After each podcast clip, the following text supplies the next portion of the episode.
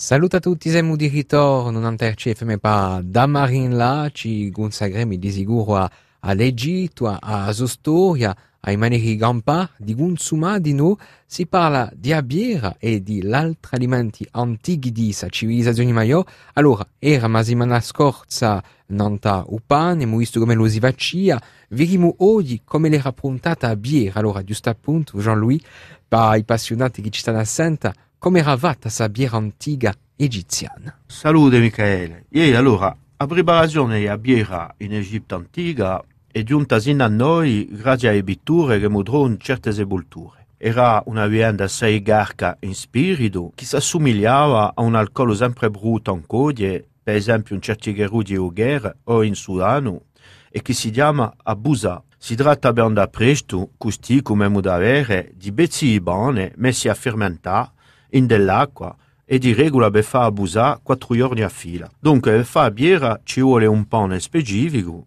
chiamato pane a birra dai specialisti.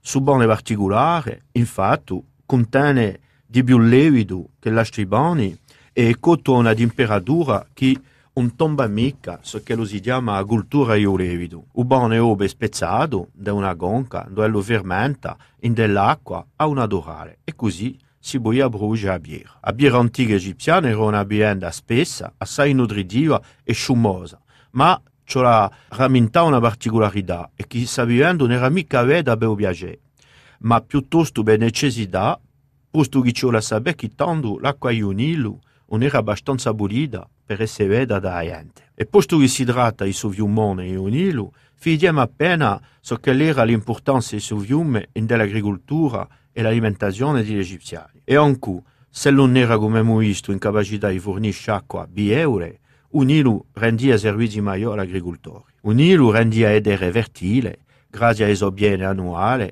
e se bene permettiano i buoni una grande diversità di culture che partecipavano a fare un regime alimentare egiziano qualcosa che può qualificare di completo. Sommo paragonati a per altre civilizzazioni antiche, vedremo che si nutriano gli egiziani assai più bene che parecchi altri popoli di uso tempo. Fora di ebbiade, che come la emuetu Giovanni beffa pane o birra, gli antichi egiziani hanno posto in noi diversi legumi. I più conosciuti sono i cibolle, i bori, le lenticchie, le insalate, i radici, i naoni, eccetera.